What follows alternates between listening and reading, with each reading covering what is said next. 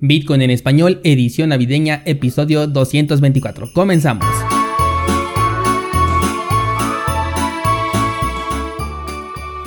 Bienvenidos descentralizados, es viernes 18 de diciembre de 2020 y vaya semana que tuvimos, ayer mientras grababa el precio rompía los 22 mil dólares y en la noche llegó hasta los 23 mil 600. Ojo aquí descentralizado porque ya estamos teniendo velas rojas en el marco temporal de 4 horas, lo cual no había ocurrido desde que comenzó el impulso. Es probable que tengamos una consolidación del precio, digo, en algún punto tiene que tomar un descanso. De hecho, si vemos el gráfico desde el mes de marzo, este ha sido el modo en el que ha ido subiendo y por supuesto que también cabe la posibilidad de una corrección. Me llegan muchos mensajes al respecto sobre qué va a hacer Bitcoin y la verdad es que todos tenemos las mismas dudas al respecto en este momento sobre el precio. Soy completamente incapaz de saber qué es lo que va a hacer y es por eso que les he recomendado no perseguir al precio, sino mejor estar adelantados, tener bien definidos qué es lo que vas a hacer si sube y qué es lo que vas a hacer si se desploma. Nunca vas a ir a la par del mercado, por lo tanto solo vas a tener dos opciones, ir por delante y estar prevenido ante cualquier movimiento o bien ir por detrás reaccionando tarde a lo que el mercado haga. Por eso hice la herramienta de Ideas Trading, que es donde voy publicando estos posibles escenarios que se pueden dar en cualquier criptomoneda y Bitcoin ha sido por supuesto una de las que más hemos analizado.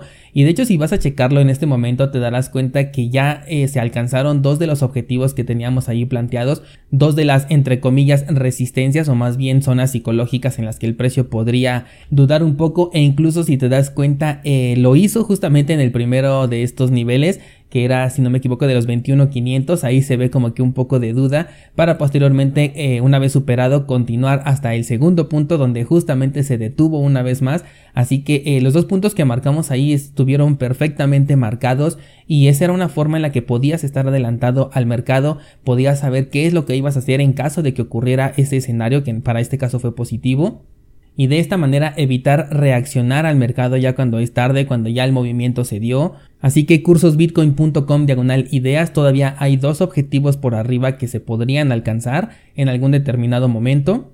Y por supuesto hacia abajo tenemos el soporte más importante ahorita en los 20 mil dólares. Así que la respuesta ya la conoces, ya sabes que si sube a dónde puede llegar y si baja a dónde puede eh, caer, al menos por un principio, y ya de ahí se vuelve a hacer otro análisis y vuelves a prevenirte por si sube o por si baja. Lo único que hace falta es que decidas qué es lo que vas a hacer al respecto. Yo lo que ahorita estoy vigilando son las altcoins. Quiero encontrar un traspaso de capital que esté moviéndose de Bitcoin hacia alguna criptomoneda que pueda volver a equilibrar al mercado, porque si te fijas en todas las paridades contra Bitcoin, todas las criptomonedas están sangrando y con Bitcoin a estos precios una entrada en altcoins puede ser bastante redituable. Si llego a ver algo como esto, de inmediato te lo haré saber en Instagram porque ese podría llegar a ser el el inicio de un movimiento en las altcoins, no una all season, pero a lo mejor sí un traspaso de capital que pueda darle un respiro al, al, movimiento que está teniendo ahorita Bitcoin. Si todavía no me sigues en Instagram, te dejo el enlace en las notas de este programa. Ahora, si hablamos de las paridades contra el dólar, he visto muchos mensajes diciendo que el precio de cierta criptomoneda subió mucho, pero la verdad es que esto no es nada más que el efecto Bitcoin. Cuando este sube, todo el mercado lo hace y viceversa, y a menos que veamos algún movimiento irregular, que es lo que te comentaba hace un momento, que se desprenda de lo que está haciendo Bitcoin, entonces no podemos considerar que una criptomoneda tiene un movimiento propio. Por el momento todo es el efecto Bitcoin. Con respecto a las transacciones pendientes en la mempool y las comisiones cada vez están subiendo más y esto va a continuar así hasta que se encuentre una consolidación que lleve por lo menos un mes o bien un desplome del precio. Los efectos de esto ya se están viendo. Ayer solamente como prueba revisé cuánto me costaría enviar Bitcoin desde mi cartera de Bitso y me pedía 11 dólares. Para algunos esta comisión ya puede ser alta, de hecho yo ya la considero alta, pero créeme si te digo que es muy muy baja comparada con la que vamos a ver en el futuro.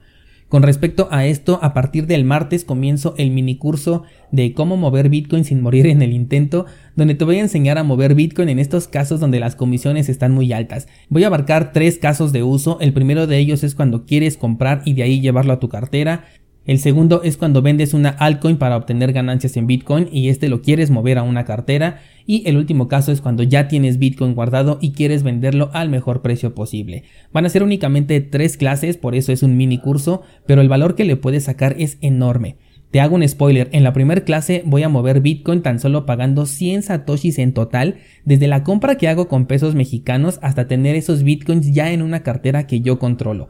Imagínate hacer esto cuando la comisión por transferencia sea de 50 dólares o más y que tú tengas el poder de hacerlo por solo 100 satoshis. Y acuérdate que hace un par de meses ya teníamos comisiones de 30 dólares, siendo que Bitcoin apenas valía 13 mil. Entonces imagínate a cuánto va a llegar en el futuro. También ayer publiqué en Ideas Trading el análisis técnico de una criptomoneda que es todo un gigante dormido y está entrando en su zona de acumulación. Es ideal para cazarla en los puntos más bajos y esperar un movimiento impulsivo. Cursosbitcoin.com diagonal ideas para que veas qué criptomoneda es este gigante dormido. Y bueno, pasemos ya a las noticias, las cuales no paran de ser buenas. Y es que si Bitcoin fuera un banco, hoy en día ya sería el banco más grande de todos a nivel mundial.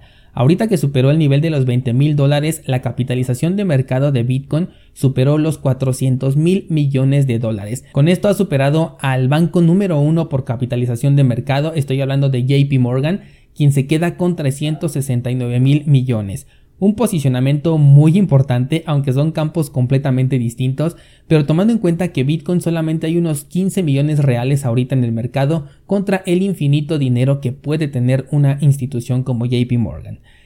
Cambiando de nota, Alemania ha legalizado el uso de la blockchain para el registro de transacciones bursátiles. Ha llamado al papel como un instrumento nostálgico que tiene los días contados gracias a los servicios digitales.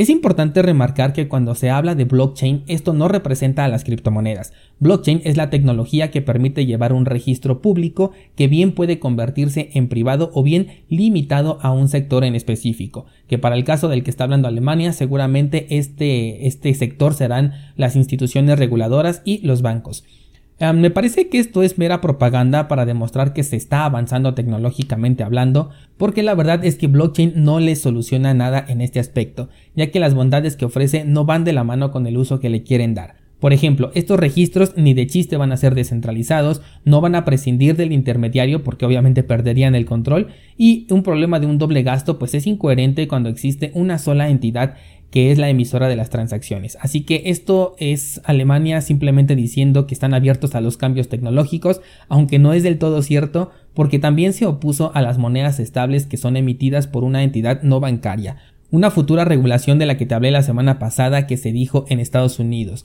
En esta regulación de nuevo se hace referencia al Libra de Facebook, que aunque ya cambió de nombre todos le siguen llamando Libra, pero eso de atacar a un muerto ya no se me está haciendo coherente, ya no siento que sea un descuido, pienso que le están echando toda la tierra a este proyecto fallido que de por sí ya está muerto y me da la impresión de que cuando la regulación se implemente incluirá a las criptomonedas estables y entonces ahí sí es donde va a venir lo interesante. Por último, eh, tenemos otra adición importante para Cardano que cada vez que está apareciendo ahorita en las noticias han sido buenas. Esta vez se trata de la compañía Wolfram Alpha que es la empresa que le brinda la tecnología a los asistentes inteligentes de Siri y de Alexa. En concreto lo que van a hacer es integrar datos a la cadena de bloques de Cardano y esto va a permitir que los desarrolladores puedan tomar también datos del exterior para la programación de sus contratos inteligentes basados en resultados. Esto es lo que conocemos como un oráculo, de hecho la empresa los ha bautizado como oráculos vanguardistas. La colaboración es en ambas direcciones porque también la empresa va a incluir el contenido educativo que tiene Cardano y esto va a permitir acceder a este conocimiento para que las personas o desarrolladores puedan aprender a realizar implementaciones dentro de la red de Cardano. Esto de incrementar la facilidad de acceso a la información siempre viene bien. Este proyecto de Cardano ha estado en los titulares en las últimas semanas y todo con noticias positivas. Su precio lo refleja porque también ya tiene bastantes semanas que ha venido en constante incremento y tanto viejos como nuevos proyectos se están interesando en la red de, Cardano por lo que muy pronto se puede convertir en una de las apuestas más fuertes en terreno de smart contracts para los próximos años. Algo que no le vendrá nada bien a Ethereum si es que no se apura con sus implementaciones. Y hasta aquí por esta semana descentralizado, vamos a ver qué sorpresas nos da Bitcoin este fin de semana. Y no te pierdas el episodio de lunes porque te voy a hablar de un tema que estoy seguro que te va a interesar.